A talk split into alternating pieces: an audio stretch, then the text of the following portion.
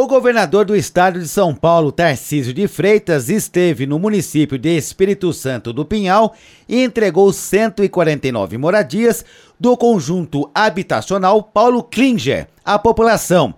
O conjunto habitacional recebeu aporte de mais de 55 milhões de reais e vai atender 265 famílias quando estiver totalmente concluído além de reforçar na região de Campinas o compromisso do governo do estado de atender a população com moradia digna. Tarcísio de Freitas falou da importância da entrega das moradias à população pinhalense. A gente está falando de residência, entregar residência, entregar sonho. A gente fica feliz dessa primeira etapa, 149 residências. Em março tem mais 116 e aí a gente completa as 265 desse conjunto, né? E o conjunto então vai ficar completo. E já estamos aí, já conversamos com o prefeito para a gente também ajudar na construção do acesso, né? Que vai ser fundamental para essa para esse conjunto habitacional.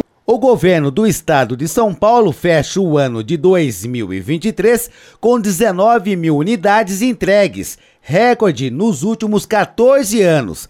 Mas o governador Tarcísio de Freitas pretende alcançar mais de 200 mil moradias até o final do seu governo fechando o ano com 19 mil, quase 20 mil.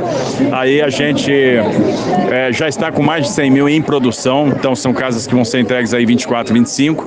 Ano que vem a gente lança mais 101 mil, essa é a expectativa, e até o final do mandato, então a gente terá entregue mais de 200 mil residências. As famílias beneficiadas foram selecionadas por sorteio e podem financiar os imóveis em até 30 anos com juros zero para aquelas com renda mensal de até cinco salários mínimos. O valor das prestações pode comprometer no máximo 20% da renda familiar. Agência Rádio Web de Espírito Santo do Pinhal, Marcelo Gotti.